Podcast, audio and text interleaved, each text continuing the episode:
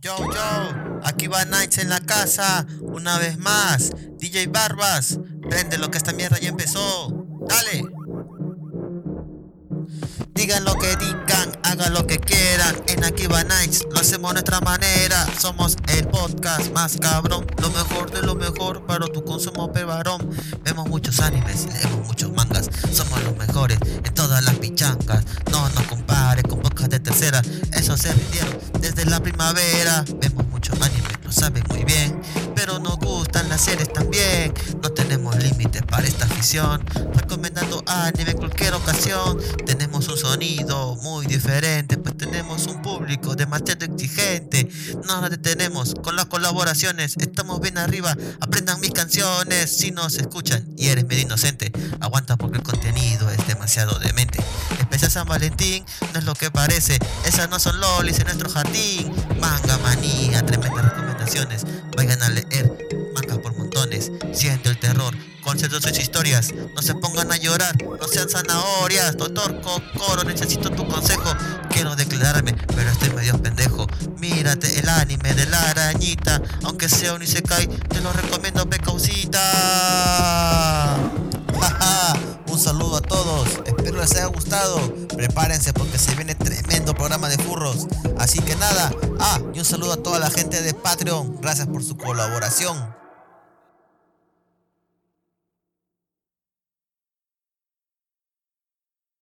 大流に寄り添って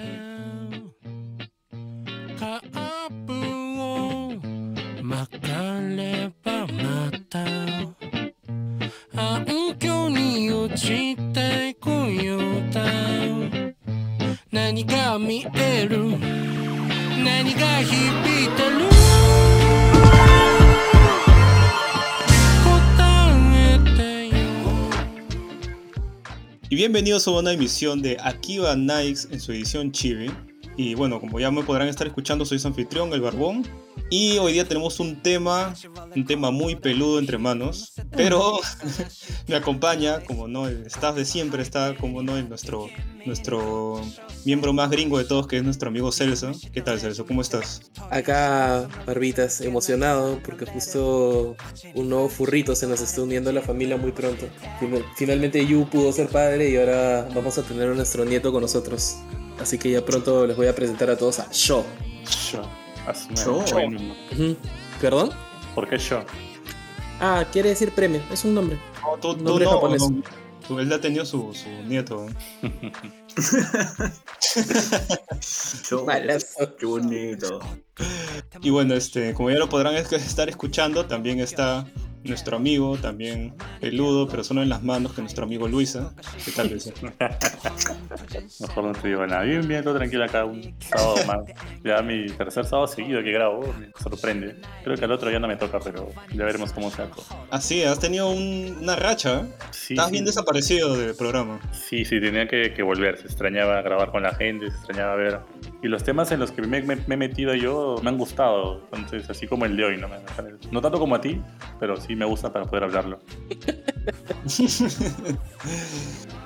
y bueno, también está nuestro amigo asiático favorito, que es el chino. ¿Qué tal, chino? ¿Cómo estás? ¿Cómo están? Bien, bien. Estoy listo para, estoy listo para hablar de tu tema favorito, los furritos. ¿Y te has tomado tu Awasana Relax o todavía? No la encuentro, no la encuentro. No lo venden en mi WOM. bueno, ya saben, en el, en, el, en el cerro donde vive nuestro amigo chino no, no se encuentra Awasana Relax. Así que si, Así es. si alguien está escuchando, si le puede hacer delivery al cerro de chino, bacán.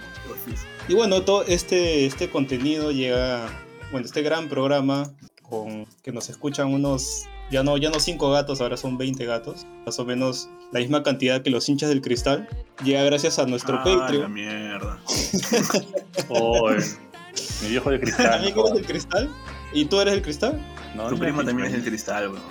Ya van tres. Y ya, Ay. pues, tres, son, son, son 20, pues, weón.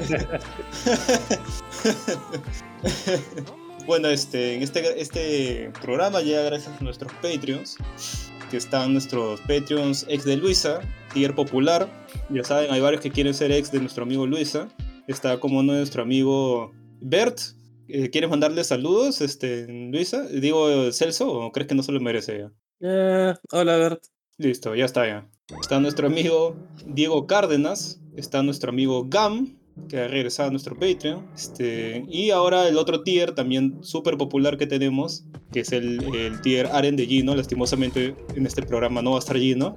Eh, está nuestro amigo Eduardo, Ed. Está también nuestro amigo Diego Celaya. Y está, está nuestro Patreon, este, que ya está haciendo contenido para nosotros, que es Celso Celaya. es el tier más alto, ¿no? Ya, ya no le damos contenido, sino que hace contenido para él mismo.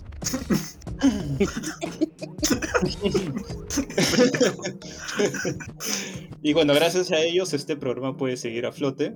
Eh, y bueno, si no puedes apoyarnos en nuestro Patreon, que tenemos tier desde un dólar, este, puedes apoyar bastante eh, compartiendo el programa y así puede llegar a alguien que tenga dinero, ¿no? Eh, bueno, este, no sé, ¿quién saludar a algún podcast, amigo? Yo creo que voy a saludar a nuestro amigo este, Colitas, que a veces nos escucha y recomienda ese programa. Le dice que le parece paja el, proyecto y ya. No sé, Celso, si tú quieres eh, saludar a alguien, de repente a dos viejos kiosqueros. Sí, un saludo especial para nuestros amigos de dos viejos kiosqueros, este, Gerardo y Elisa. Eh, les recomendamos mucho que los escuchen siempre. Ellos hablan un montón de, de cómics, de películas, de cultura popular en general y siempre tienen invitados eh, especiales. Hace poquito tuvimos ahí un programa justamente sobre otaku junto a las chicas de Abas en, en Dos Viejos Kiosqueros, así que se los recomendamos muchísimo. ¿Y, ¿Y, tú, Luisa, quieres enviar saludos a alguien? De repente a, no sé, Marcos si fue... a la encerrona. La verdad. Pero bueno, un saludo a, Wilson, enviar... a Wilson Anime. Bueno, un saludo a nuestros amigos, ¿no? De Wilson Anime. Claro, está, está le dobleteas. Eh, sí, dobleteo de vez en cuando. Este, el último programa fue sobre Saints Seiya, programa muy dinámico, divertido, y y... Oye, yo te, Barbón, yo te vi recontra emocionado, se veía en tu cara así que te estaba cayendo.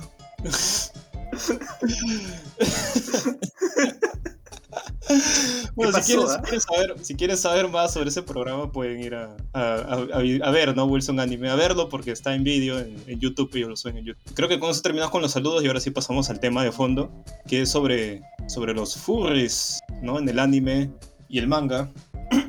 no sé, Celso, si quieres dar una breve introducción. No, de hecho tú nos ibas a contar un poquito de dónde viene el tema de los furries, porque habíamos estado hablando antes de que el fenómeno antecede su aparición en el mundo del anime y el manga. Viene de otro lado. Así que tú que eres el más ducho en temas de los amigos peluditos, cuéntanos pues, Borrón. En furrología, ¿no? En furrología. Bueno, este, según eh, yo recuerdo, el tema de furries eh, nacía a, a, través, o sea, es raro porque tú piensas que puede venir de algo como que más contemporáneo, pues, ¿no? Como eh, just, justo estábamos hablando hace poco sobre los, los bronies, que es este movimiento que nace por My Little Pony, Friendship Magic, que es la cuarta temporada de My Little Pony, más o menos por 2011, nace este movimiento extraño, pero en verdad los furries es un movimiento mucho más antiguo que data de... Creo que data de convenciones de ciencia ficción, alucina, weón. es una weá así raraza, weón. Y, y, ya, pues, este, curiosamente, nuestra amiga este, Verónica, que no puede estar el día de hoy, eh, que dijo que su juzgando original era Robin Hood, el, el, zorrito, justamente por ahí, por ahí esa, o sea, nace justamente haciendo como que fanfics de este tipo de personajes, ¿no? Antropomórficos, animales antropomórficos. Y luego es, es, adoptado y luego este, comienzan a, a hacer como una especie de movimiento y nacen estas personas que comienzan a usar eh, tipo como, voy a decir, voy a decir disfraces, disfraces de, de, animales peluditos, este, de, distintos precios. hay, hay, trajes que pueden valer, no sé, desde los más baratos hasta trajes que valen 20 mil dólares, 15 mil dólares, que tienen un montón de tecnología implementada en él. Y se lleva a un tema más sé, pues espiritual, trascendental, existencial y sexual, ¿no? Entonces eso viene a ser los furries, ¿no? No es algo tan actual, pero eh, parece que tiene su auge más o menos por los 2010, por ahí, es cuando se volvió popular gracias al internet, ¿no? Incluso teniendo convenciones exclusivas simplemente para el movimiento. Pero es, entonces es gente que consume de alguna forma contenido de animales antropomorfizados o, o humanos zoomorfizados. ¿Algo así es? Mm, Sí, algo así. Hay, hay gente que confunde un poco el tema de, de los furries porque piensa que es todo tema de, de personajes antropomórficos. Eh, o que te gusta ese tipo de historias, pues, ¿no? Pero no, no va tanto por ahí, sino que es más el hecho, eh, estas obras como que, no sé, pues Boya Horseman, para poner así uno pues, más popular, más conocido, Ujú. eh, a raíz de unas, creo que era una, no me acuerdo si era un pintor que tenía justamente este, este tipo de, hacía este tipo de, de pinturas, ¿no? De cuadros de, de, de personajes que eran animales, pero haciendo cosas de humanos. Eh, está este popular cuadro de los perritos jugando billar o póker, que creo que todo el mundo ha visto uno de esos cuadros en su vida. Sí. Sí, sí. Entonces, eh, ese tipo de series como que Boya Horseman o, o este o, o nuestro amigo Black Sat, que hemos tenido un programa hace poco, nacen Ujú. justamente de, de ese, de ese artista, este, más, no, más no de un movimiento furry. El movimiento furry ya es como que ellos han agarrado eso y lo han transversado a lo que lo conocemos hoy en día, pues, como ese movimiento que lo asocian a lo peludo, a lo peludito. Claro, pero, o sea, ficción que contiene animales antropomórficos ha habido desde siempre, ¿no? O sea, mm, o sea, Disney, nada más así, por irme a algo eh, antiguo, de- o sea, está lleno de animales antropomórficos. Este, el ratón Mickey, este, el pato Donald, o sea, todos son animales, todo el, todo el tema de DuckTales, son puros animales este, haciendo cosas de humanos, ¿no? Ujú, ¿Ah, desde ahí? O hay algo, o sea, por ejemplo, cuando ya le agregan esta connotación un poquito más sexualizada, más adulta, es donde creo que tiene un poquito más de valor el tema de lo de lo, de lo- los furros como tal. O sea, no más, más que valor, como que cuaja más el concepto de esta fascinación que hay por estos animales antropomorfizados. Y, y- y che- tienen sus, sus, sus convenciones, se juntan, incluso creo que tienen hasta esta especie de, de orgías, así como targas. O sea, es, es una comunidad bien, bien rara, bien particular, y por eso mismo es conocida hasta hoy en día, ¿no? Y Oye, lo, extraño es que, ha- que ha- que ha perdurado, ¿ah? Porque por decir los brownies ya murieron, los emos ya murieron, puta, los, los hipsters, los hipsters están acá con nosotros, Elso que es el último hipster. Entonces, todos esos movimientos han ido muriendo y puta, los, los, bro- los, los es algo que puta, ha trascendido y hasta ahorita sigue existiendo. ¿Cuándo, Puta, cuándo metiste, metiste a los emos en el mismo saco que a los bronies. Los.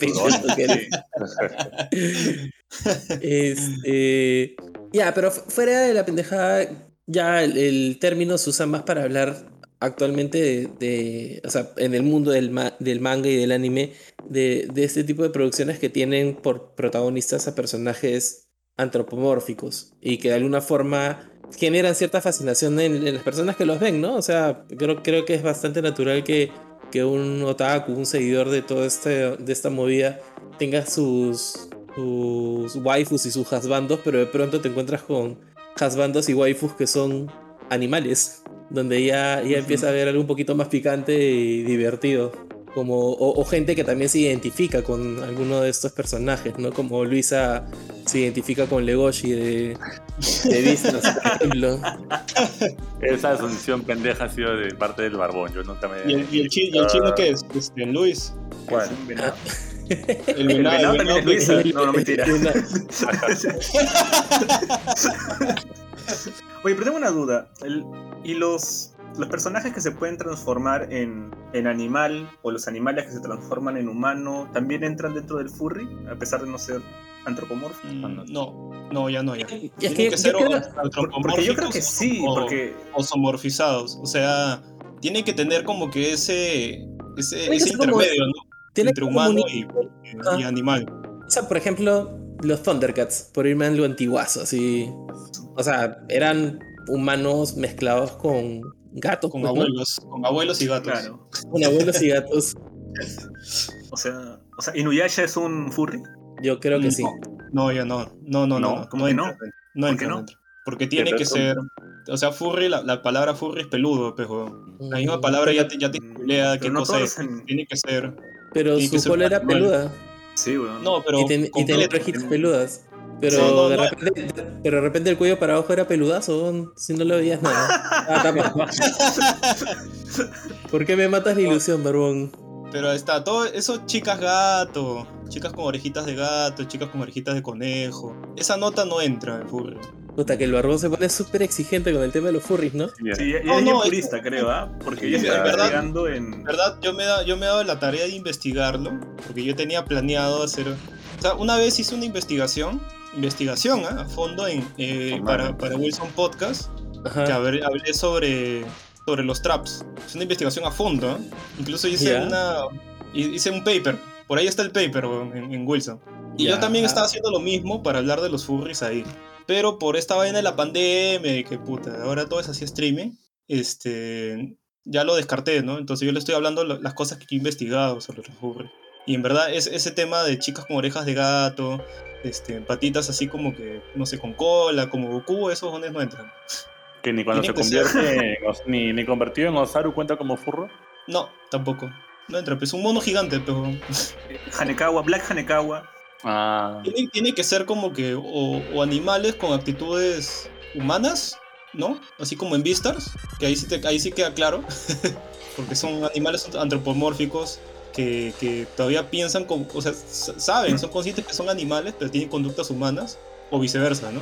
¿Sabes dónde me entra la duda y dónde creo que está el, el punto donde me causa controversia? Es por ejemplo en series como Wolf Rain, ah, donde los sí, personajes, donde los personajes son lobos en un mundo donde se cree que los lobos están extintos, porque supuestamente son los que los únicos que podrían llevarlos No, a- al pero- paraíso, no a esta humanidad en un mundo post-apocalíptico, y ellos se disfrazan como, No, como seres no, no, humanos, no. mediante ilusiones. Es que Es que, World, eh, World Rain es otra huevada, es, ellos O sea, son, son- este... son- Animales con esa, eh, No, ese pensamiento, es pues que- no. Es que esa vaina tiene una terminología, ¿no? ellos son este, ¿cómo se llama esta vaina? Gen, gen, Genjeyokais, creo que se les dice, que son esta especie de animales que cobran, cobran una conciencia, o sea, su espíritu cobra una conciencia y pueden tomar una forma humanizada este, de forma espiritual, o sea, es como que tú los ves así, pero en verdad son animales, weón. Claro, Esa claro. huevada es, es Rain, pues. No, O sea no que- tiene nada que ver con... con- Agre- Agre- Agretsuko también es de furros entonces. Eh, Sí. sí. Sí, de, sí, de sí. hecho, de hecho- de hecho está considerada como furros. Con razón Sí, te gustó sí, tanto, Barbón. Claro. Ese sí entra, ese sí entra, a cajón. Pero ya sabemos que Spice and Wolf no entra porque la chica no es peluda y solo tiene orejas. Por ejemplo, como Komamura de Bleach sí tiene furros, ¿no? Sí es furro. Mm, Pucha, te- no te mentiría porque no he visto Bleach más allá de, de la sociedad de almas porque ahí me llegó el pincho. Pero por eso, pues, el capitán que era un lobito. No me sí es acuerdo. furro. Mi mente ha borrado Bleach, para bien. ¿Sabes dónde hay furros? En Dragon Ball. Ah, No. claro, el, el, el pres- el presidente, pues, mismo presidente del mundo es, es un perrito, pues, perrito humanizado. Curioso que de ahí en, en Dragon Ball Z como que los eliminaron, ¿no? Sí, no sé qué pasó. no volvieron. Todos los furros desaparecieron, no sé qué pasó. Habrá habido una, una guerra, ¿no? Puta, ¿qué habrá pasado en ese entonces? Habrá habido una guerra deseo, no, no documentada en, en Dragon Ball, sí. Fácil fue un deseo. Pero bueno, este, creo que, creo que hoy eh, vamos a hablar justamente de, de animes, animes que nos han gustado, que son animes de calidad. Este, No todos, ¿ah? Bueno, sí, no todos, no todos. No todos, hay, hay- hay No esa todos. excepción ahí entre los que vamos a comentar. Pero. Pero en su mayoría sí son buenos. Así que creo que, ¿con cuál vamos a comenzar? Con, creo que con Beastars, ¿no? Sí, Beastars, que justamente tiene su segunda temporada, que ya fue estrenada creo que en Japón y, y debería ser estrenada ahora en julio, ¿no? Eh, El- este, en Netflix. Quincena, en quincena de julio llega la segunda temporada. Así es, para todo Latinoamérica. A ver, Luisa, tú, tú que tienes esa cercanía con Legoshi, ¿nos puedes contar un poquito el plot de Beastars para que... El Love de Sin, Beastars. sin- sin- sin spoilers, así, para que la gente más o menos entienda de qué va. Ya bueno, la trama de, de Beastars como tal es un, un mundo antropomórfico, como ya lo hemos mencionado, ¿no? Entonces se genera en un centro instituto estudiantil, parecido a los, a los que hay en Japón, con distintos animales de distintas razas y el, el plot empieza, ¿no? Cuando el, el taller de teatro del, del instituto como tal se ve afectado por la muerte del, del compañero más querido, ¿no? Y entra este tipo de duda porque y recelo entre los personajes que son carnívoros con los que no, para ver, para ver verdaderamente quién fue, hay culpas y todo, y es donde entra el entorno del personaje principal, ¿no? De Legoshi, que es alguien que tiene una personalidad pues muy, muy complicada, hay un trasfondo de- de- detrás de él, valga la redundancia. Entonces, a partir de, esa, de, de ese inicio, de ese asesinato, es donde empieza ¿no? toda la historia de, Le- de Legoshi, siendo él un, un carnívoro y también quizá visto mal por parte de sus compañeros y en general. Y así empieza, ¿no? A mí me gustó en realidad bastante por el tema, no, no, no necesariamente por el tema de furro, ¿no? Simplemente por parte de, de la joda que hice del barbón, de, de Legoshi y todo. significa- O sea, Legoshi es un personaje que me gusta la construcción que, que va tomando, entre, desde el primer capítulo hasta el doceavo, que es el que tiene el primer, la primera temporada. ¿no? Es un avance que al inicio lo ves lento, que, es una, que se nota su, su baja autoestima, a pesar de que la mayoría lo catalogaba como que él podía hacer un montón de cosas. Y también contra este personaje, ¿no? El, el, persona, el antagonista, no sé, si, no sé si se le podría llamar así, ¿no? Que es el, el siervo, que, es- que se presenta en la que es el, el más popular de toda la escuela. Sí, más o menos de eso va. Ujú. O sea, sí, pues es, es una historia donde eh, tenemos un mundo que está dividido entre carnívoros y herbívoros.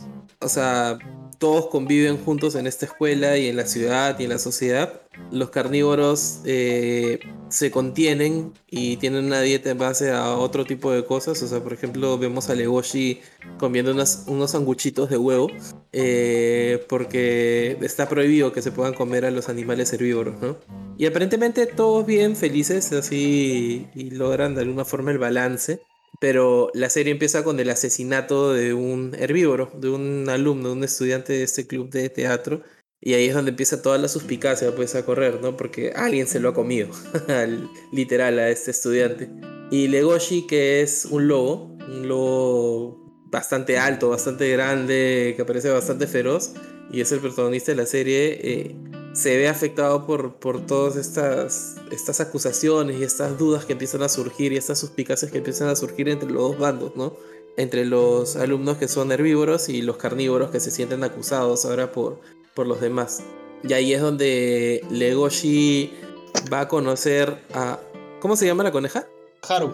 a Haru, que bueno, como ya dije, es una coneja. Este, es literal la presa por default de un lobo. Pero va a entablar una relación con Legoshi, que él, es un chico tranquilo, trata de, de ser perfil bajo, pero no deja de ser un lobo y tener instintos básicos, ¿no?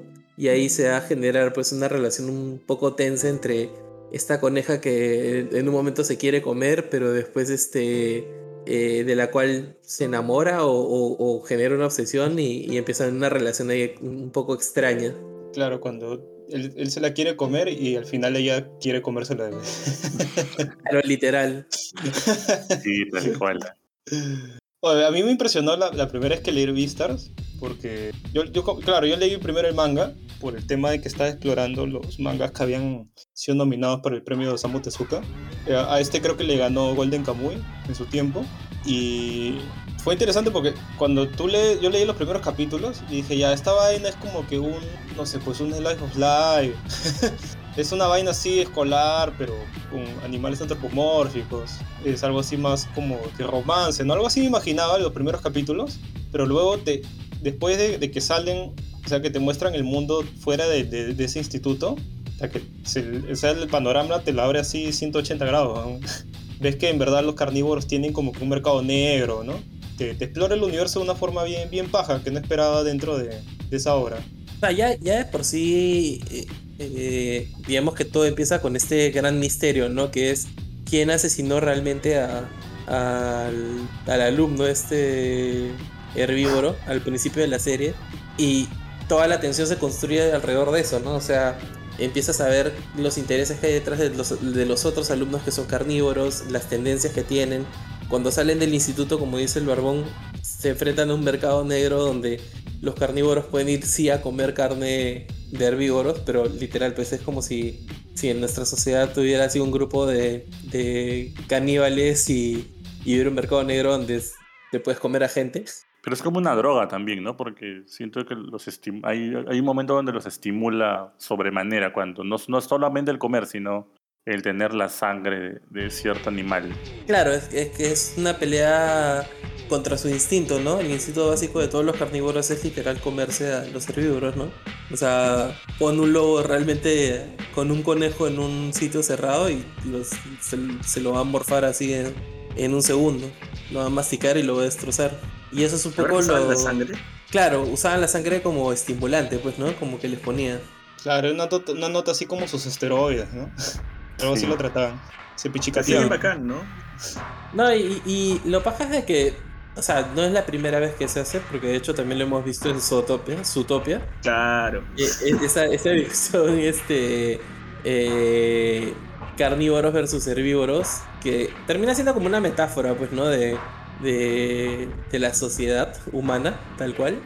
Eh, pero acá está abordado de una forma bien interesante, ¿no? Y, y de hecho el protagonista, pues, tiene un conflicto interno jodido entre, entre que él es de alguna forma pacifista, perfil bajo, relajado, eh, y de pronto mm, se le despiertan todos estos instintos básicos que, que no sabía que tenía y que tiene que contener, al mismo tiempo en el que se le despierta el tema de la pubertad, del crecimiento, de enamorarse de una chica, de, de generar cierta, cierta obsesión con ella y, y todo se cruza, pues, ¿no? Y se conviene en esto. Y, y de hecho, pues, ¿no? El, po- el pobre brother está, vive toda su vida con el freno de mano, ¿no? Pues, y por otro No, lado tenemos... es- Dime. Es paja, ¿no? Porque o sea, al principio, hasta, hasta el- nuestro personaje principal, Luisa, Lu- Luis, Luisashi, lo sé se, se, se cuestiona él mismo si lo que está sintiendo es que en verdad está enamorado, es, es, o es un fetiche extraño que él tiene, o de repente es más tema de, de sus mismos instintos, pues, ¿no? Claro, porque es bien medio contra natura, ¿no? Usualmente Ajá. lo- los animales terminan emparejándose con los de su misma especie, ¿no? Que, que- creo que hay un personaje, el panda, creo que es el que le da una revista porno de conejas. Claro, Para, para que, él, para, que, para que él explore a ver si le ponen las conejas. Sí, verdad, ¿no? pero es- esa parte. Es irónico, ¿no? Porque a la coneja todo el mundo se, se la come o se la quiere comer y, y lo del negocio es literal. Literal. Y, y literal se la comen todos. Ese, ese es otro tema, ¿no? También este, está el otro personaje que es como totalmente inofensivo, una víctima, una presa, que al parecer tiene como un drama de por medio, ¿no? Porque al ser una víctima ella eh, trata de vivir su vida al máximo y fluir. Y de pronto se vuelve pues esta chica que termina tirándose a todos, que termina haciendo todo lo que ella quiere y, y como que no le da mucho valor a su vida porque cree que se va a acabar muy pronto. Es parte de ese Y- estereotipo, pues, ¿no? Ujú. que lo estereotipaban porque bueno supongo yo que en el así como como nuestro mundo que se conoce que con qué rapidez no se reproducen los conejos o esos tipos de roedores supongo que en ese mu- en el mundo de Vistar ya saben nada es una coneja se, es de fa- fácil se revuelca con todo el mundo porque su finalidad no O sea, la catalogan no. así Pero No. eh, no, porque hay, hay otros conejos que salen ahí y no, no tienen ese comportamiento, ¿no? Más bien son más bien hasta racistas y clasistas. Y, y como que se cuidan de estar con otra, con otro tipo de, de animales. Hay mucho ¿Qué de eso, decir? ¿no? Ujú. Es, pa- es Es paja curioso, cuando porque- ella, ella explica más o menos por qué hace eso. O sea, sí tiene un sentido, no es, no es por las puras. Mm, Pero lo Sí, que hay pasa es bien interesante. O sea, eso que habla de, de que todos se tratan de mezclar como que entre sus mismas especies y que es como que lo, lo que uno espera, ¿no? Y que no es, tal vez, no sé si será tan bien visto, ¿no? El hecho de que se mezclen en interespecie. Porque mucho a Legoshi le critican porque tiene a la otra chica que también es una lobita. ¿no? Claro, Y- que se le regala todavía. Claro, y le dicen como que, oye, pero mira, es, es de tu especie. y yo, yo- yo también soy loba ¿no? Claro, y eso es interesante porque eso también pasa, ¿no? Pasa en, en la sociedad, ¿no? O sea, en culturas, por religiones, Por ejemplo, el chino así. que es, es producto ahí de, de la mezcla interracial. interracial. No, pues es que de Pero hecho sí, es, ver- es verdad, pasa. Blizzard tiene varias cosas interesantes. O sea, lo, lo- lo- el símil, sí no sé cuál sería el símil con el mercado negro, que es interesante cuando lo descubres y ves que el, el mundo tan idealizado ¿no? que tienen ahí dentro del colegio, pues no es. Y cuando la gente crece, ¿no? los carnívoros crecen, pues pasan a, a, a este mundo ¿no? donde es aceptado. ¿no? Ir al mercado negro es parte de su cultura. y Claro, o sea, saben, ¿no? Claro, hay, hay como cierta hipocresía detrás de la educación que ellos reciben, eh, porque finalmente los adultos dan rienda suelta a sus instintos, ¿no? En este mercado negro. que si bien está como oculto de alguna forma, existe a vista y paciencia de todos. Y es como que lo- los, los herbívoros de esa sociedad saben que existe el mercado negro y que algunos de ellos terminan ahí. Pero es como el, el mal que saben que tienen que, con el que tienen que convivir para que los carnívoros no se los coman así nomás en cualquier momento. Y esa fachada, ¿no? Que tienen. Por ejemplo, sale el, el- el león, ¿no? Que es este. ¿Es el alcalde, creo? ¿El director? Ah, claro, que se ha hecho operaciones, ha hecho cirugías. Claro, que este, se ha limado, se ha puesto como que la sonrisa, ¿no? Para que no, no lo vean como un carnívoro y no le tengan ese, ese temor, ¿no? Y él sabe lo que sucede, pero se hace la vista gorda también, porque sabe que esa es la forma en que la sociedad funciona. Y eso es lo interesante de Beastars, ¿no? Como, como que finalmente todo el uso de, de, de usar personajes antropomórficos va por. Eh, bueno, animales antropomórficos va por usar esto como una especie de metáfora, ¿no? De lo que pasa realmente en la sociedad, en la vida de humanos normales, ¿no? Y creo que en Beastars lo hacen súper bien, a diferencia de otro del que vamos a hablar a continuación. chévere, Ay, chévere ay, el mundo ay. de Beastars, ¿no? Hasta, hasta tiene su, su yakuza, ¿no? Ah, es verdad, ¿no? La otra cara, ¿no? Porque también hay un león, si no me ya es completamente tal cual, ¿no? Se muestra como es y toda la cosa. Y cuando atacan y todo. No, bueno, pero re- realmente es como un anime súper bien logrado. Y de hecho, chévere que el Barbón haya mencionado justo del manga, porque, o sea, yo soy, yo siempre he sido bien de, de tratar de ir al material original y, y leerlo y, y ver si la adaptación al anime es fiel y está bien hecha. Pero en este caso sí les recomendaría que se salteen el, manga y vayan de frente a la animación, porque creo que la animación resuelve muchos problemas que el manga no ha sabido resolver. No sé, Barbón, este, si... Sí, este, justo tenía un comentario sobre, sobre este, el, estudio de animación de Beastars. Este, yo sí me he leído Beastars completa, puta, llego hasta el final. ya sé que va a pasar hasta en la cuarta temporada, pero eh, en especial creo que a Celso sí le doy la razón, ¿no? Es mucho mejor el tema del anime. Creo que este estudio que hace la animación, eh, ya, ya lo había hablado antes, creo que la he recomendado varias veces. Es estudio Orange. Es un estudio de animación que para mí es, es actualmente son los que hacen el mejor, la mejor animación CGI, incluso mejor que, que la animación de mapa, porque hay mucha gente que le gusta la animación CGI de mapa, pero este creo que sí está enteramente logrado, ¿no? A veces confundes, ya no, ya no sabes distinguir ya cuando están usando animación 2D de, CGI, se, se pierde el ojo. No, nunca me ha pasado eso con ningún estudio. Eh, bueno, y una vez más recomendar Joseki no Kuni, ¿no? Este, este, este anime que también es- está animado por este mismo estudio. El manga también es fabuloso, ha ganado un montón de premios. Este, ha sido mejor manga también de su año. Y, interesante que, este estudio se mande con mangas así, ¿no? Y qué paja que le haya ido bien con, con Beastars para sacar una segunda temporada, porque no, no le pasó lo mismo con, con Joseki. Sí, no, y además tiene un tema de, más allá de la calidad de la animación, eh, cre- creo que hay temas de eh, el manga, o sea, la calidad de dibujo, si bien el diseño de personajes es chévere, ya la calidad, digamos, la ejecución en sí del manga, el diseño de, de- de la ambientación, el manejo de, de, de la fluidez de la narrativa viñeta a viñeta, como que no está bien resuelto en el manga. Y esas cosas, esa ambientación, todo ese rollo que hace que sea interesante la historia y te atrape, en el anime está súper, súper bien logrado. Aparte que está Claro, acompañado todo. de, de una Claro. música de puta madre, tiene una intro increíble y súper memorable. Creo, creo que ahí es donde gana un montón toda la historia. Sí, o sea, Orange hace un trabajo bien paja con, con- con todas las cosas que adapta. Para, para mí ya viene como que el nuevo, el nuevo, no sé, pues, Kyoto Animation, el nuevo Shaft, ¿no? O sea, ya, ya está ese level, ya. Tiene, tiene buen nivel de, de animación, de dirección. Le, le hace un peso increíble en, en las obras que, que adaptan. Sí, bien, bien recomendable, de verdad, ver, ver mejor la animación de Beastars y, y saltarse el manga, ¿no? No, sí, sí vale la pena. Yo, yo realmente pensé que en el manga iba a encontrar esa, ese diseño de personajes que me gustó tanto de la animación. Que sí está, pero ya cuando lo ves viñeta a viñeta, pucha, pierde un montón. Y de verdad uno se pregunta dónde están estos huevones. Están en un colegio, están en la calle, están... O sea, está un pasito más allá de un dibujo de palitos, creo, el manga.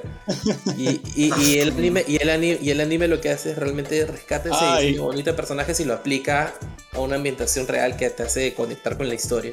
Y, y comentar, eh, hecho curioso de la autora. La bueno, la autora siempre que da entrevistas sale con, con una máscara de pollo. ¿En serio? Este, sí, sí, sí, sí. No, no muestra el rostro, siempre sale con esta máscara de pollo. Y hace, creo que un par de años, eh, reveló en exclusiva que ella era, ella es hija del autor de Baki. El- uno de los, de los animes favoritos de nuestro amigo Zelda. El buen Baki. Bueno, bueno, por lo menos la hija sí aprendió a escribir, no como el Ah. pelotudo del padre. Este, pero a dibujar no. Pero ya, eh, eso, eso es un poquito de Beastars, es un anime súper recomendado y lo pueden encontrar en Netflix y como les contábamos, la segunda temporada ya está por ser estrenada también, así que eh, estaría bueno que se pongan al día y, disfruten de la temporada que va a ser estrenada en julio de este año. Eh, ahora hay hay que hablar un poquito más bien de otro, otro experimento, no sé si malo, pero no a la altura, pero creo que justo se subió al carrito de, de este boom furro que hubo en el anime. Este, y que salió del mismo Netflix también, ¿no? Que es Bueno, este, el- Ben- lo anima, lo anima Studio Trigger. Ya, que es Y este- Netflix, Netflix ha conseguido la licencia. Nada Bueno, más. pero a, a lo, a lo que voy es de que lo vimos todos a través de Netflix, no a través de Crunchy, no a través de otra cosa, ¿no? Ah, no, yo sí eh, lo vi pirata. ¿Ah, sí? Bueno, Sí, tú. Bueno, Malo, ¿no? hablando de, de BNA, de Brand New Animal. y Este, ¿Alguien quiere hacer un poquito la descripción del plot de este, de este anime? Bueno, Tengo este, miedo. Brand, Brand New Animal es, es la última, la última animación de Studio Trigger, ya saben, estudio conocido por obras como Kill la Kill y, y Kill la Kill. Y Kill la Kill. Y Kill la Kill, ¿no? Porque de ahí ha hecho cosas como que Kiss Nevers o cosas así, ¿no? Medias, medias truchas que no, no han llegado a, a cuajar del todo. Este, bueno, Brand New Animal eh, trata de una sociedad, es una sociedad de, de humanos que conviven con gente que se puede transformar en, en animales, ¿no? Y, y- y existe cierto resentimiento, odio, eh, ra- racista, bueno, animalista, en, en este tipo de, de- universo, en el cual desprecian a, a los a estos humanos que se transforman en animales Que son los Beastman. los Beastman, ajá. O sea, en verdad son, en verdad son como que bestias humanoides que se transforman en humanos. O algo así más o menos te dejan entender, más que, más que humanos, ¿no? Y la protagonista es una humana que, justamente adquiere esta habilidad. O sea, se vuelve una. Un, se vuelve este, este tipo de raza de la nada. Al principio no, te explican cómo. Y ella está escapando de la ciudad porque está siendo perseguida, ya que el racismo es como, no sé, pues, como Estados Unidos en los años 50. Este, la están buscando para darle a palos, ¿no? Eh, y ella eh, escapa a esta ciudad. Esta ciudad fundada simplemente para que viva eh, gente de su tipo, ¿no? Y ahí es cuando Claro. se ve involucrada en, en este misterio de, de lo que pasa, pues, ¿no? En esa ciudad, eh, cómo, cómo vas descubriendo cómo ella obtiene, cómo, cómo pasa de ser humana a, esta- a esto, y también se reencuentra con una amiga que está metida en una especie de secta y pues, todo se va entrelazando en este universo. Claro, acá lo que te presentan un poquito, de nuevo, eh, resalta el tema de la discriminación y la, y la segregación, eh, igual que, que en Beastars, pero acá es totalmente distinto, ¿no? Este, en este caso estamos hablando, como decía Barón, de una sociedad humana que durante mucho tiempo parece que ha convivido con esta sociedad de Beastmen, de, de hombres bestia, eh, solo que ellos de alguna forma estaban ocultos o, o aparecían en la mitología y se creían que eran seres míticos, no, no, no, no se habían revelado al mundo, pero parece que unos años antes ya finalmente se revelaron como sociedad al mundo y, la reacción de los humanos fue de rechazo, o sea, empezaron a, a, perseguirlos, a hostigarlos, a, botarlos de, su, de su sitio y estaban como, como mal vistos, ¿no? Y lo que finalmente ocurre es que se, dentro de, esta, de este país donde ellos están, se crea una ciudad exclusivamente de Beastmen, a donde llegan todos y, y donde pueden de alguna forma convivir en paz. Y, y el trato un poquito es ese, ¿no? O sea, eh, si los Beastmen quieren migrar a esta ciudad, pueden estar tranquilos, nadie los va a joder ahí. Pero ya fuera de esa sociedad es como que están desprotegidos. Y, y bueno, y aparece la protagonista, que es una chica que nació humana, pero que por motivos que vamos a descubrir más adelante, se, se, se transforma en una Beastman y está como explorando qué es ser una Beastman, sale huyendo de, de- del mundo humano para entrar a esta ciudad y, y- descubrir todos los misterios que hay detrás de la fundación de la ciudad y de las fuerzas que, se, que la mueven, ¿no? Hay, hay una alcaldesa, hay un, unos políticos, hay un este, laboratorio con unos científicos que parece que traen algo entre manos, pero, pero no, no, te, no te aclaran qué. Y bueno, y ahí la figura está también mítica de una especie de dios que, que los protege a ellos, que es como una especie de, de- de lobo plateado, creo que era, ¿no, Barbón? Ujú, Un logo plateado. Ah. Es- A mí, a mí me gusta mucho el tema de, del diseño de personaje de la protagonista, porque toman justamente un... eh, hay, hay mucha gente que se confundía y decía que era un mapache, pero es un tanuki. ¿no? Ajá, es un Y tanuki. justamente o sea, este, este tanuki se, se relaciona como que con poderes sobrenaturales y, y eso vas viendo que tiene más o menos esa especie de habilidad, ¿no? La protagonista. O sea, de, de hecho en la traducción que vi le decían perro mapache. Creo que porque no hay, no, no- no hay una palabra exacta para traducir tanuki, pero el tanuki es este mapache japonés, pues, ¿no? Que es Claro, que era representado con, con dos bolas inmensas. Este, y como dice el barbón, ella al ser atípica eh, va descubriendo que tiene poderes eh, especiales, ¿no? No, no es una, una Beastman normal, sino como que puede modificar sus transformaciones. Pero eh, sobre eso se va desarrollando la trama. Es un anime relativamente corto, ¿no? Son 12 episodios, si no me equivoco. Que tiene episodios que hace que la historia avance y tiene episodios de relleno que te pretenden presentar algunos personajes que con los que deberías de empatizar, pero que son terriblemente malos. Eh, y que al final es como que al principio promete mucho, pero el final es como bien, bien simplón, ¿no? Bien, bien tristón. Lo que sí es resaltante es, es- es un poco el color, el diseño de los personajes, este, la animación a mí me pareció bien paja. No, no, sí, no o sea, es, es algo que, que siempre pasa con, con Studio Trigger, ¿no? Siempre tiene un diseño de personaje que es pajita, que es chévere. En este caso creo que se han superado, han hecho un diseño más bacán que, que otras series. Pero siempre, siempre tienen el mismo problema ellos con el tema del guion. Tema de que agarran, te, te dan una buena premisa inicial y posteriormente, no sé, pues no saben cómo darle más cuerda a esa premisa principal que siempre te muestran en, los animes de Studio Trigger. Eh, de, de repente lo único que ha funcionado bien ha sido en Kill la Kill, porque todo el anime es una parodia, pues, ¿no? todo gira alre- alrededor de eso y por eso creo que ha funcionado de esa forma, ¿no? Y, y también porque era como que el primera, la primera vez que, que Studio Trigger hacía algo así, ¿no? Este, ah, me, olvidaba, también Studio Trigger ha hecho Little Witch Academia, que ese sí creo que es su mejor anime hasta la fecha. Pero el problema es que creo que Brand New Animal sigue la misma fórmula de Kill la Kill y eso ya lo vimos en 2014. Se ha repetido varias veces en varios animes de Trigger y ya, ya no nos vende, pues, ¿no? O sea, ya nos conocemos esa fórmula, ya lo hemos visto varias veces. O sea, yo, yo le empecé a ver y dije, va, pues, parece que empieza interesante, como que había cierto misterio por medio. Y de pronto sentí que estaba viendo una saga más de los X-Men. Este, literal, así, porque sentía que eran mutantes que estaban siendo oprimidos por la raza humana. Y, y literal los estaban juntando en un solo espacio, en una isla, así como, como cuando los X-Men los meten en, en o en alguna de las tantas islas en las que los han metido. Y literal, los humanos están planeando una forma de eliminarlos o acabar con su mutación o, o desaparecerlos porque los, los alucinan como un peligro para la sociedad. Y, y ellos tienen que de alguna forma tratar de pasar piola para, para que los humanos no los caguen. Y ahí fue donde ya se me terminó de desinflar el, el, la historia, ¿no? Ahí cuando, ya cuando te meten todo el rollo así mitológico de, del zorro de, de mil años, que, que había una legendaria civilización este, que existió donde, donde los humanos y los, y los este, animales este, convivían y que la puta madre, eh, medio que ya no tenía mucho sentido. O sea, como que no le daba ningún valor a la historia.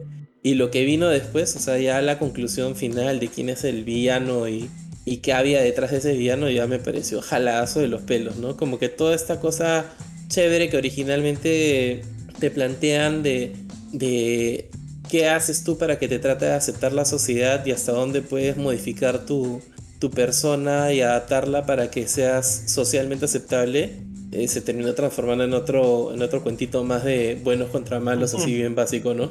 Sí, me, me da pena, ¿verdad? Este, lo que pasa con Trigger porque siento que su producto bandera, que es justamente el Little Witch Academia, que tiene un, trato de los personajes bien paja, lo han dejado como que bien de lado y, y han intentado replicar innumerables veces este, Kill a Kill, que es, creo que es su éxito, el primer hitazo que tuvo.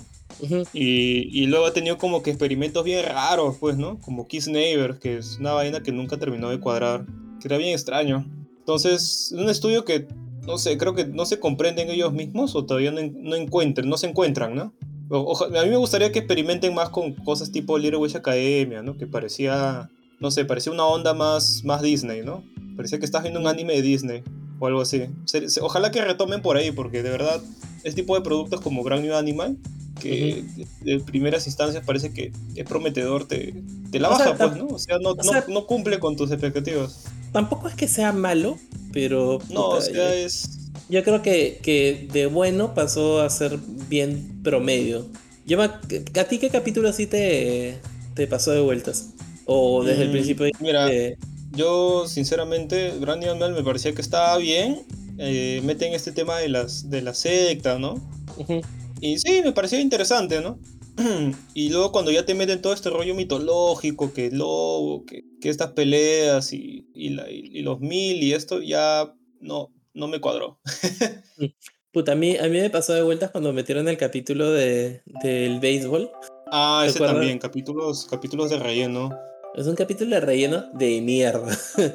donde Sí. literal es un un dibujo animado de, de sábado por la mañana de Cartoon Network. Y, y pierde toda la magia que habían estado tratando de construir, ¿no? Sí, y, de verdad es lamentable porque yo, yo recuerdo haber visto eh, los trailers de Brand New Animal.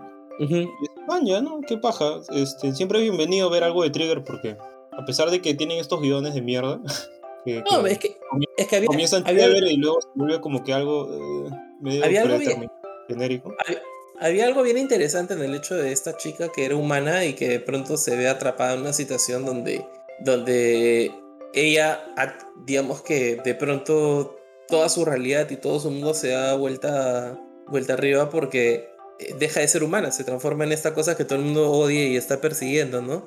Y, y es comparar su óptica versus la de los que han sido así durante toda su vida y han sufrido de eso durante toda su vida. Para mí creo que la historia más interesante fue la de eh, la del pájaro este, el albatros, creo que era, migratorio. Ah, ya. Sí, Ajá. Paja ese capítulo.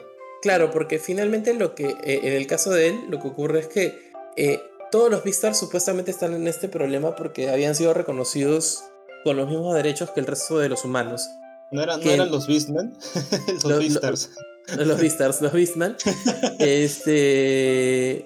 De, de hachazo uno dice, puta, pero eso es bueno, ¿no? O sea, qué paja que, que los reconozcan como humanos y los protejan como tales, pero eso también les da una serie de, de obligaciones. Y en el caso de este albatros, que es este. que tiene por instinto migrar y volar este, eh, de un territorio al otro sin tener que pedirle permiso a nadie, ahora tiene que tener un pasaporte vigente, tiene que tiene que pedir permiso para aterrizar en un país diferente y como que le cagan todo su feeling, pues, ¿no? O sea, él está más ligado a su, a su parte animal y al hecho de, de poder simplemente desplazarse libremente por el mundo, ¿no?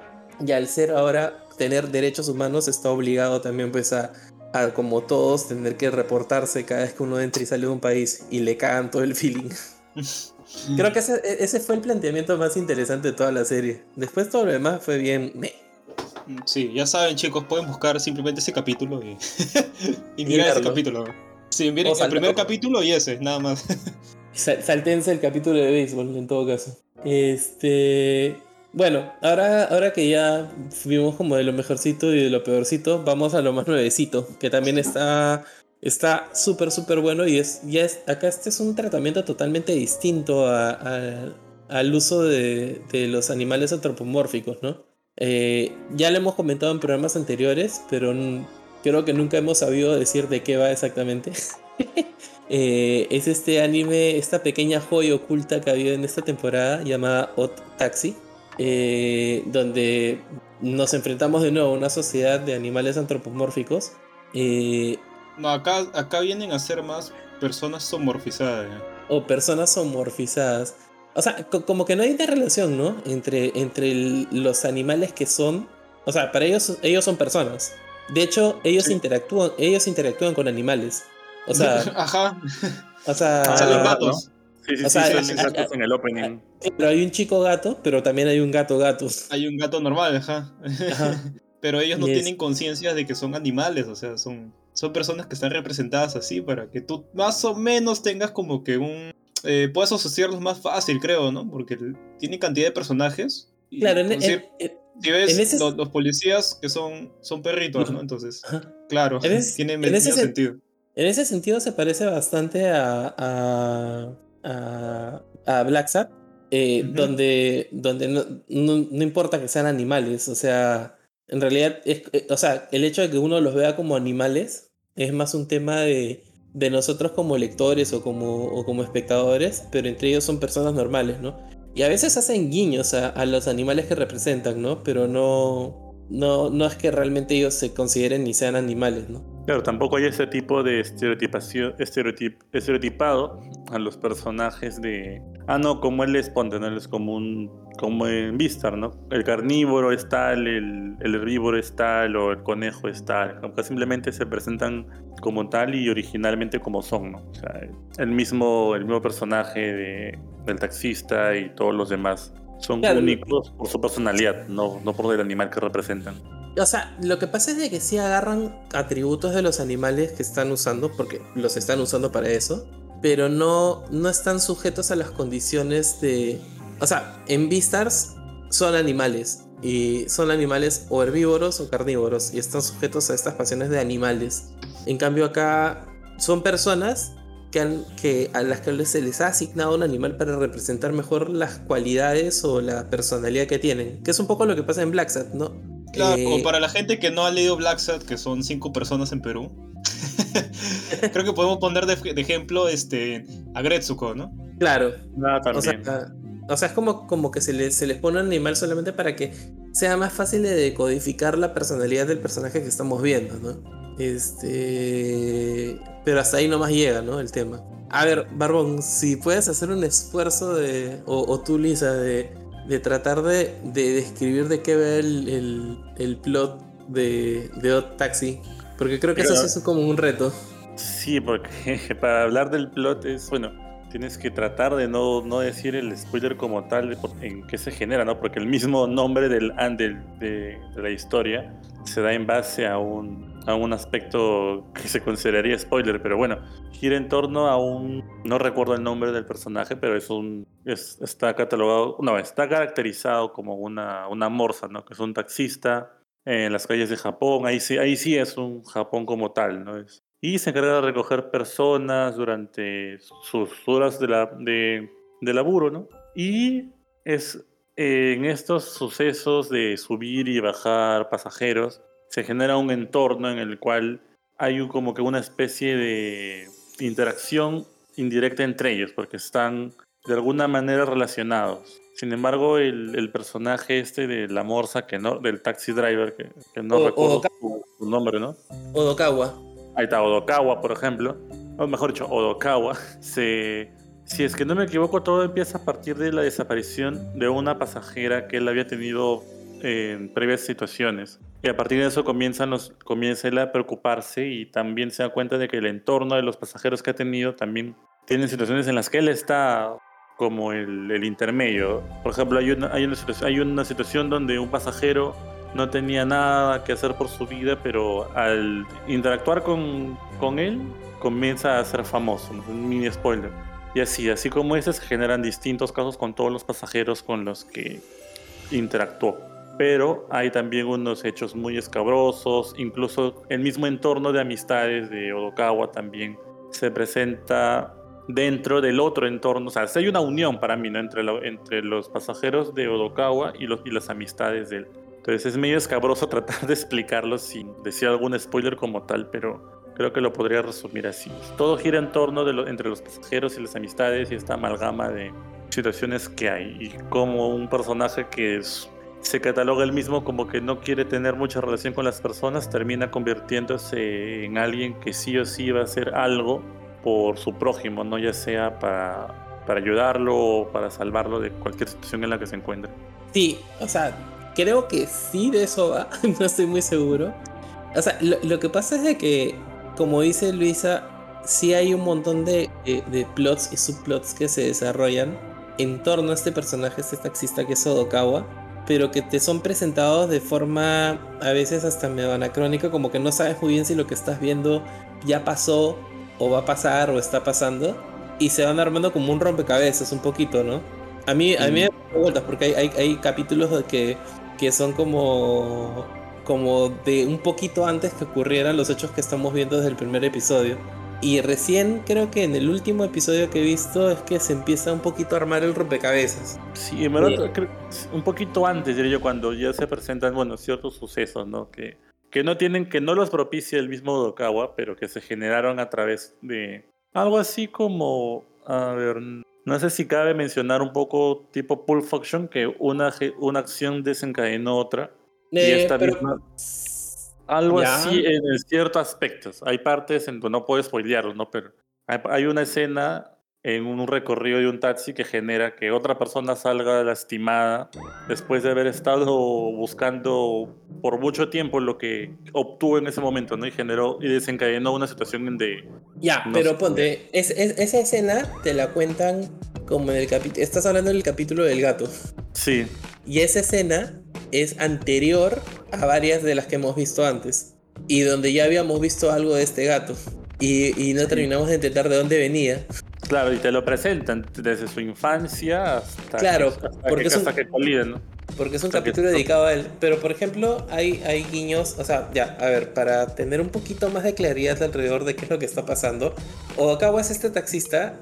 Existe un grupo de idols que está por ser lanzado. Que está constituido por tres chicas. Este. Una que es como entre comillas la principal. Y dos que están con máscara. No te explican por qué. Eh, estas chicas tienen su representante. Existen amigos de Odokawa eh, que son, por ejemplo, este monito eh, blanco que es como un poquito un perdedor, eh, que es medio y que está buscando casarse con alguien. No recuerdo muy bien su nombre ahorita. Espérense, creo que lo tenía anotado por acá. El monito, ¿no? Sí, el, moni- el monito blanco. Kakihana. Eh, existe este gorila que es como un doctor que atiende a Odokawa y que además es su cliente también, eh, Goriki. Existe la enfermera de Goriki que es esta alpaca, creo que es una alpaca. Sí, es una Sí, es una alpaca. que intenta, que, en un momento parece que, que quiere algo con Odokawa, que es este Mijo, Y sabe capoeira. y, y que sabe capoeira. Sí, sí, eso, eso mismo también estaba pensando. ¿no? Ya, existe, o sea, te van presentando un montón de personajes y uno empieza recién a trazar como líneas para conectar uno con otro, ¿no?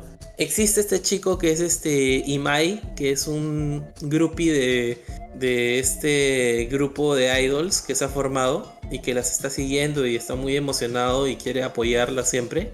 Existe este otro personaje que es un mafioso, que es Dobu, que es un mandril, que también, mm, no sé si es cliente de Okawa o, o justo pasa que se sube muchas veces a su taxi y al final tiene cosas que ver con él. Existen estos dos perritos que son policías, que son hermanos creo que gemelos, que son los hermanos Daimon. Eh, existe, de- o sea, una infinidad de personajes, pero todo empieza a girar en torno a la desaparición de una, de una idol. De una del- no, no sé Me, me spoiler, ¿ah? no, no, no, es que, es que en realidad te lo dicen desde el primer episodio. Sí. En el O sea, primer al, episodio al- inicio lo tomas como que, o sea, yo cuando lo, lo- lo vi por primera vez, Ajá. lo tomo como que no, no le tomo importancia, ¿no? La clásica. Es Claro. simplemente una noticia, ¿no? Y luego te das cuenta de que gira en torno un poquito más a ese tema. No, Claro, en, en- en- en el primer episodio te, te explican que ha habido la desaparición de una chica que parece que es una idol y, y algo tiene que ver con Odokawa, algo tiene que ver con su taxi y algo tiene que ver con todas las otras historias que, se- que te están contando en paralelo, porque vas a ver que, por ejemplo, el, el monito, este... De nuevo se me fue el nombre, puto mono. Eh, Kakihana está como en gileos con una idol. Ves al grupo de idols también, pero no entiendes si eso está pasando antes o después de la desaparición. Eh, ves a un mafioso que está buscando que, que encuentren a la idol. Ves, ves este que Dobu también tiene algo que ver con la idol. Eh, O sea, todo, todo es. está conectado. Es un rompecabezas grandazo que, que se va armando Ajá. por piezas. Oye, y es paja porque, o sea, se nota, a mí me gusta mucho todo de Otaxi, o sea, el, el- el diseño de personajes me parece bravazo. Que tiene El este opening es hermoso. El opening Sí, es brutal. muy bonito. Es- y fuera de la canción, que es chévere, la animación del opening es bravazo. Ujú. Y también está el tema de que tiene un cuidado del guion bien. O sea, tiene bastantes detalles, ¿no? Eh, ya- de por sí. Yo, hay, habían cosas que se me habían escapado. Ujú. Y, y luego, como que más adelante, dije, ah, ¿verdad que había dicho este personaje? Había dicho esto, pero yo no le había tomado, no le había prestado atención. Como la, la parte de que este groupie de, de, estos, idols, cuando se sube al taxi la primera vez, le dice como que, ah, sí, yo sigo este, a este grupo de idols, ¿no? Soy súper fanático. Y, y le dice, lo único mal es que ahora usan máscaras y yo, yo las seguía cuando no tenían máscaras y eran bastante bonitas, ¿no? Entonces ya te da a entender que, que el pata las ha visto. y, O y si no eso, la- y eso es muy importante más adelante. Tú no te lo imaginas. La simple interacción del, de este patita con, con Odokawa, ¿no? Le dice, le dice, oye, dime, dime a Random un- algo, ¿no? Y él utiliza ese, ese mensaje para algo y sale muy beneficiado y a raíz de eso generó que lo quisiesen hacer daño. Entonces, sin tratar de dar mucho spoiler, ¿no? Pero hasta esa misma interacción que quizá uno ah, pero solamente le dijo tal cosa, no creo que tome relevancia, pero luego te das cuenta que genera muchas situaciones más y él tiene que volver a interactuar con el mismo personaje para evitar que puedan suceder malas, malas, malos resultados. Sea, todito, todito de una que otra manera se, se va entrelazando. Sí, de, de hecho es un anime que demanda mucha atención. No tiene mucha acción, es más de conversaciones y de textos, de diálogos. Pero cada diálogo y cada, cada escena que te muestran es clave para entender lo que viene después. O sea, hay que estar como bien atento a, a todo lo que se va desarrollando porque eventualmente esa piecita va a encajar para entender algo que, que se desarrolla o te cuentan después. Te va a servir para ver si pasó antes, pasó después o, o qué consecuencias va a tener en la vida del resto de los personajes que giran alrededor de Odokawa. De este taxista que, como, como ya nos contó Luis, es una morsa que parece ser bien apático, ¿no? O sea, como que el bon no quiere problemas con la vida. Él está feliz siendo taxista, no quiere que la gente se meta con él, prefiere ser perfil bajo, pero de pronto se ve en el centro de todo este misterio, conflicto que involucra idols, mafia, este, policías corruptos, este, eh, y otras piezas que todavía no, yo por lo menos no he encontrado dónde encajan. No sé, como el caso de los cómicos. Este, la Ah. dupla de, de comediantes, este, que no sé muy bien dónde, dónde entran o... Sí, quizá todavía no, ¿no? Pero, o sea, ese también.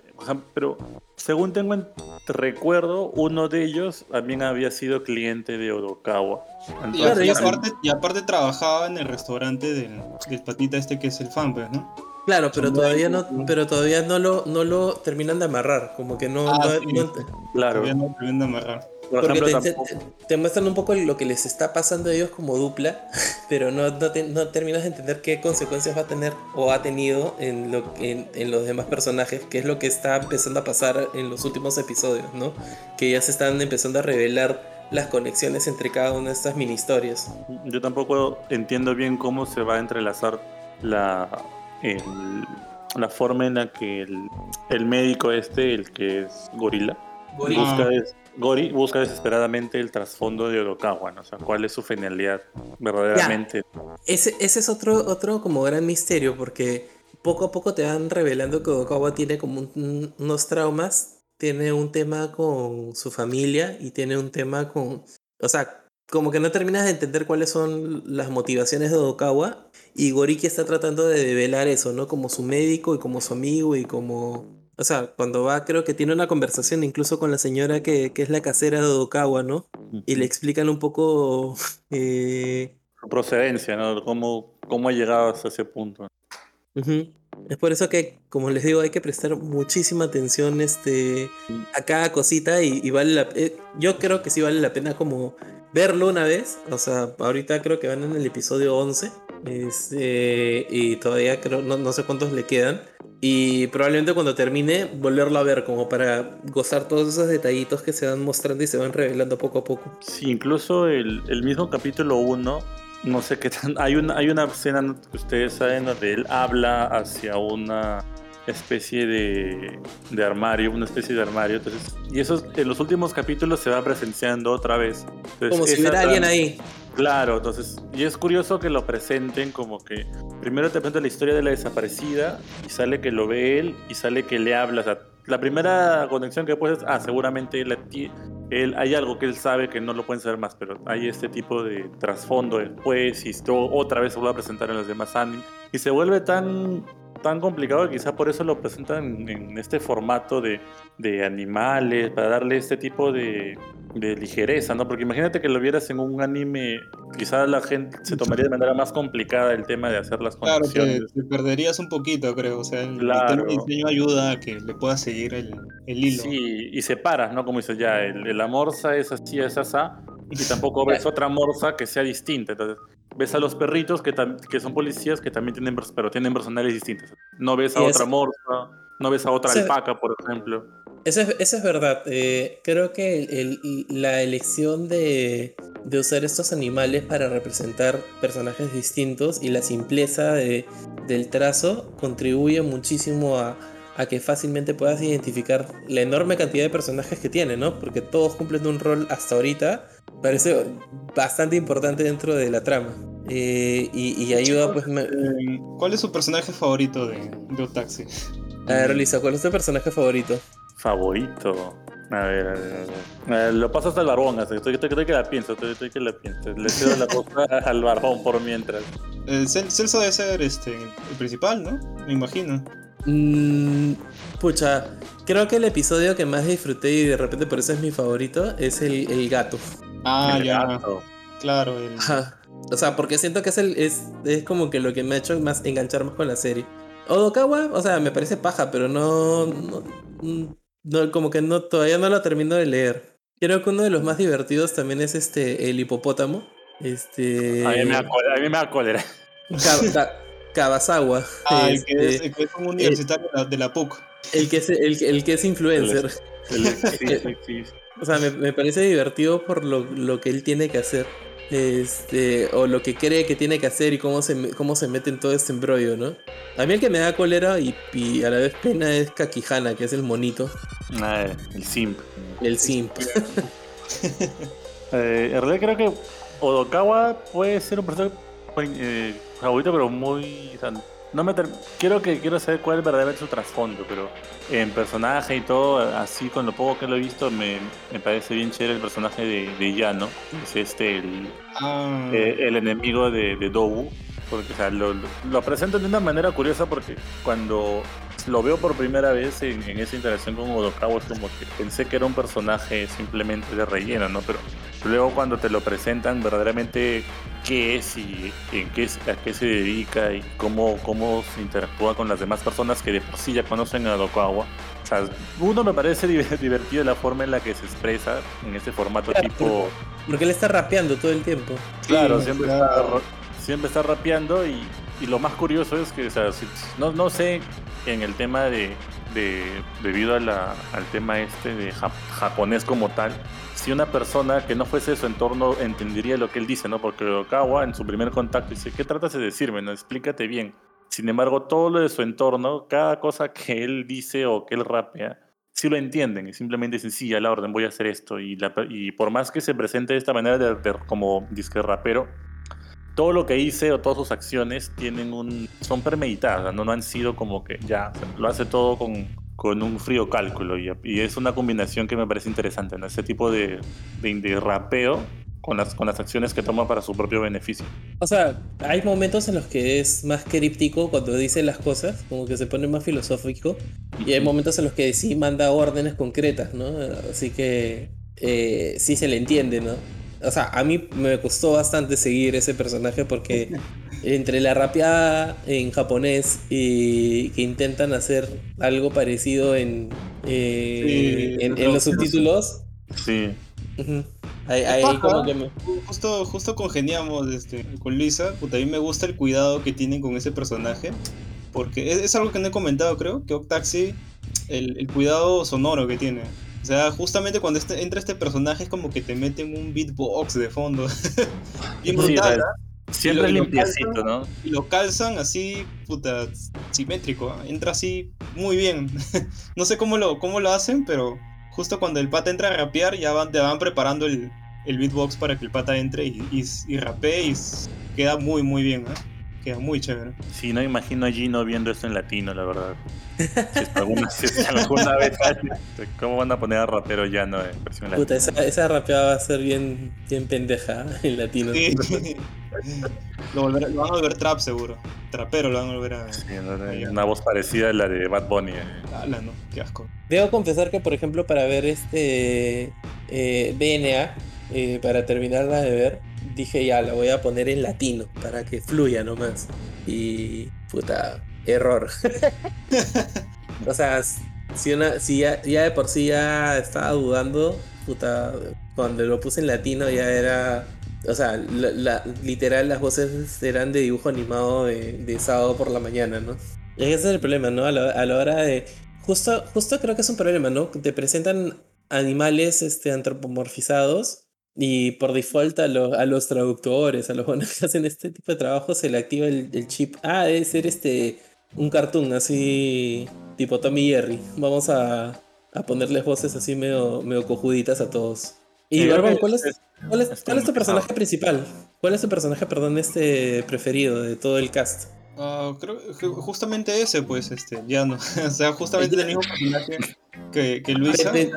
Me parece paja cuando se pone a rapear, no sé, vainas medias filosóficas.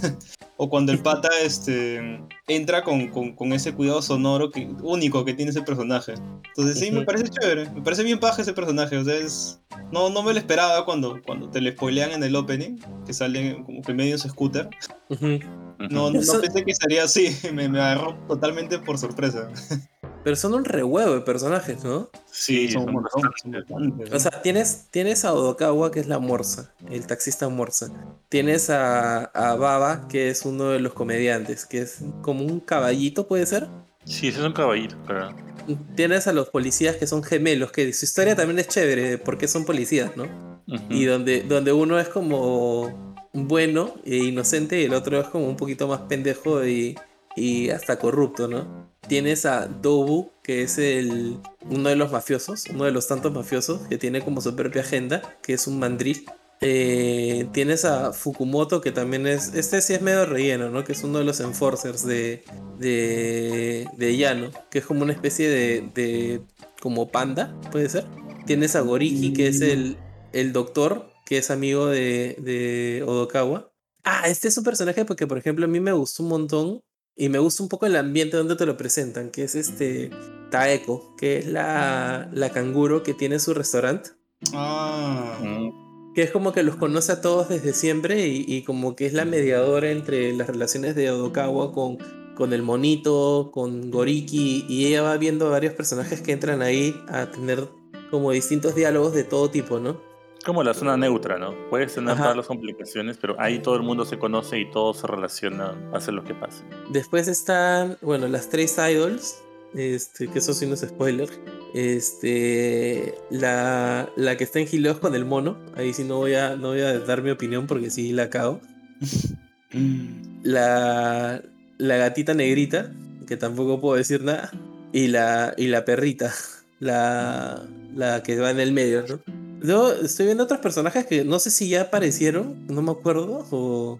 no te acuerdas. Bueno, pero hay, hay no. varios, ¿no? O sea, el- también su, su manager, pues, ¿no? Que es este zorrito. Claro, que es como un zorro, no sé si es un zorro un Shiba Inu, pero es este como un perrazo grandote. Claro, un perro grandazo. Este, hay varios personajes. O sea, lo interesante es que en verdad tú ves el primer capítulo y te muestra algunos personajes y tú piensas que son secundarios. no va a pasar nada, pero al final todos tienen su importancia, todos tienen su peso. Y lo que me parece lo caso es de que no han sido tantos capítulos, ¿no? O sea, hasta ahorita van 11 creo. Um, once- y en 11 pero- capítulos están con toda la historia casi todos. Ese, ese, es, ese es un buen guion, pues, ¿no? O sea, no usa Claro, que- relleno, va, va al punto. Eso que se toman un capítulo y medio para contarles la razón de solo un personaje. ¿Me Tienes ese apartado y aún así encaja a toda la perfección. ¿no? Y eso que quizás falta que en, en partes del capítulo se tome más, tra- más trasfondo de los demás personajes, ¿no? Porque también está este Tapir que tiene sus tatuajes de, de Yakuza, pero que ya no está le- relacionado. No, sí está relacionado. Sí, sí, bastante, ¿no? De, de hecho, de hecho, No, no, no, me refiero el- que. No, no, me refiero a que ya no está relacionado con la Yakuza. No recuerdo si era o si sigue siendo, pero como que él siempre le hace preguntas a, a Odokawa. No, al contrario, él no conversa con Odokawa. De hecho, hay un capítulo donde Odokawa está con él, o no me acuerdo si es él o el mono, que están con, con el En el tapir este, sauna en el sauna, y, y el tapir está hablando por teléfono, y creen que están hablando con ellos, pero el tapir está hablando por teléfono. Claro, que el mono puta, está que se contorsiona y le dice. se puta, pasa le- vueltas. Sí. sí. Este, y nada, eh, de, de nuevo, es, es una forma totalmente distinta de, de abordar el recurso de los furros eh, para poder contar mejor una historia, ¿no? En, la- en los dos primeros ejemplos era más un tema de segregación y de separación, de, de división entre dos tipos de clases. Eh, acá más bien se usa solamente para marcar mucho la diferencia entre un personaje y otro y marcar su personalidad.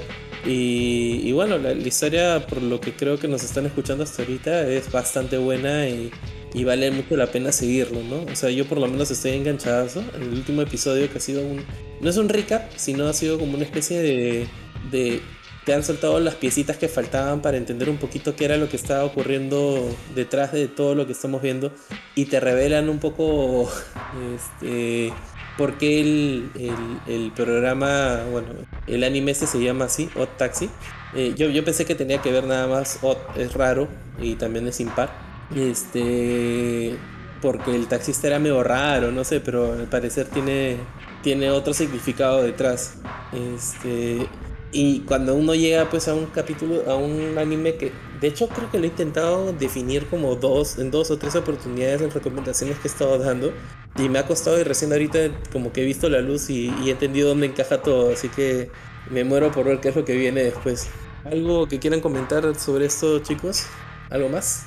Bueno, creo que para concluir, ¿no? Eh, tienen tres recomendaciones. Una no la recomendamos mucho.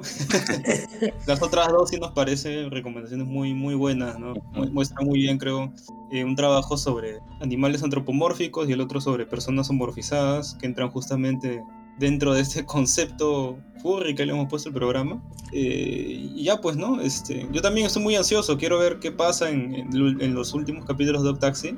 Creo que es el anime que espero más, semana a semana, es el que Sí. más, más sigo Y y el que entre- quiero saber qué pasa. Y entre ustedes, chicos, entre, entre cuáles se quedan? ¿Entre Beastars o Otaxi? Mm, Yo me quedo con Otaxi. Yo también me quedo con Dog Taxi, ¿eh? Puta, sorprendentemente también me quedo con Odd Taxi. O sea, a mí Beastars me gustó un montón, ¿ya? Y Odd Taxi era como. Me acuerdo cuando Gino nos pasó el listado de todos los animes de la temporada. Creo que solamente lo anoté porque me pareció curioso el diseño, pero no esperaba que fuera lo que estoy viendo ahora. Y me ha dejado enganchadazo por cómo está contado. Ah, eh, nos olvidamos decir, este anime lo pueden encontrar en Crunchyroll, así que eh, tanto Beastars y, y este están súper disponibles, ¿no? Para la gente que, que lo quiera ver por lo legal, ¿no? Y para los la gente que lo quiera ver por lo ilegal, este, de- lo van a encontrar en cualquier lugar, así que está bueno. Eh, y antes de cerrar, eh, ¿algún otro anime que se nos haya pasado? ¿Algún otro manga? ¿Alguna otra fuente de furry de inspiración, Barbón? Tú que eres un, un profundo conocedor.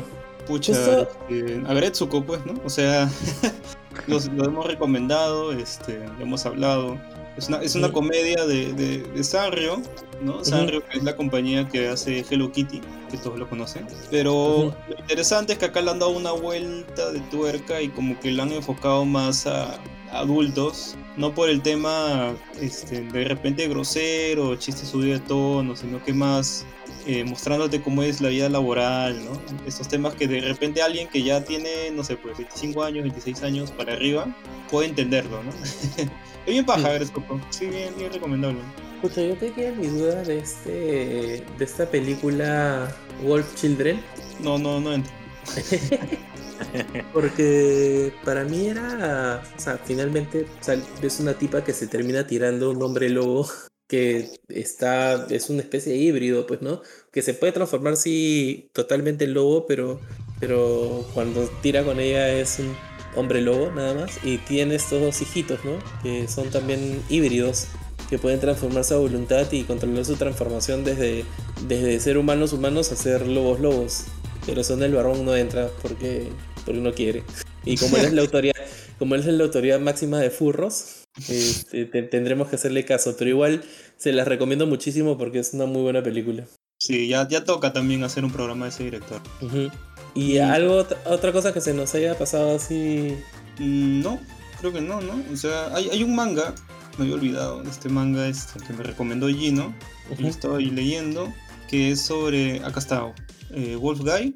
Ajá. Es este, un manga antiguito, creo que ha terminado en 2007, tiene bastante tiempo de publicación y es de, se trata sobre una profesora que se ve este, involucrada, ¿no? Con este, este chico que es... O sea, es un manga de pandilleros, así como, no sé, pues para ponerle en contexto a la gente actual que está mirando hoy día en, en junio de 2021, son, son pandilleros tipo así como... Este, ¿Cómo se llama este anime de pandilleros que salió ahorita? Hace Tokyo medio- Revengers. Tokyo Tokyo Revengers. Claro. Y, y la cosa es de que este patita es como es un hombre lobo. Literal, o sea, se transforma así antropomórficamente en un hombre lobo, así con cabeza de lobo, cuerpo humano, y se ve involucrado con esta profesora y, y estos pandilleros y esta pelea entre, entre hombres lobos, ¿no? Yo creo que ese sí tiene como que un poquito más de chance de entrar ahí, ¿no? Aunque Ok, ah, no sé qué tanto, no sé la qué tanto, porque creo que el, el tema con furros es como que agarrarlo más en un contexto, no sé, pues tipo como Brand New Animal, ¿no? Acá son como que cosas fantásticas, ¿ya? Que beben más Eh, de, de tipo del hombre pero- lobo, pues, ¿no? De, pero- libro. Pero no necesariamente, ¿ah? Porque, ponte, se hablaba de furros, eh, de... Hablando de la chica esta, Rastalia puede ser, del héroe del escudo. Ya, ese no tiene nada que ver. Esa es otra ¿No? cosa. No Ese es, otro tipo, ese es otro tipo de furro. No, no, es que ahí mismo yo expliqué el origen, o sea, bebe de, de la ciencia ficción, pues. Bebe de ficción. Y Ya. O sea, tienen que ser animales antropomórficos totales, o así peludos, o, o personas homorfizadas, así peludas. A ver, pues, ya, ya- que- estamos con el autor de un paper sobre furries, este, si yo hiciera una historia, por ejemplo, de hombres pescado, ¿cuenta como furros? A pesar de que no tienen pelo. No, no, no entra. ¿No? No, porque la misma connotación es, es peludo, este, en furry. Mm. bueno, este. Nada, ese fue el Akiba Chibi sobre furries, sobre, sobre cosas peludas, sobre manos peludas y sobre las bajas pasiones que tiene el barbón por parejas peludas. Así que. este, Bueno, espero la- que. Las japonesas son, son peludas, pues. Bueno, es verdad. Así que ya sabemos que toda, toda la obsesión que tiene el varón con la cultura japonesa en realidad viene por, por japonesas no afeitadas, peludas, al natural. Este, Ya eso lo va a tener que editar. ¿no? ¿Por qué, varón? No, no, ya termina, concluyan. No, nada, este, eso fue todo por esta semana. Espero que lo disfruten y que nos cuenten cuál es su furro favorito en los comentarios de este programa. Eh, nada, terminamos. Eh, ¿Nos despedimos? ¿O quieren decir algo más? No, Bueno, si puedes este, rapear como este personaje de Taxi sería chévere. De repente, como no puedes, creo que terminamos. Creo que no. Así que, chao. Cuídense.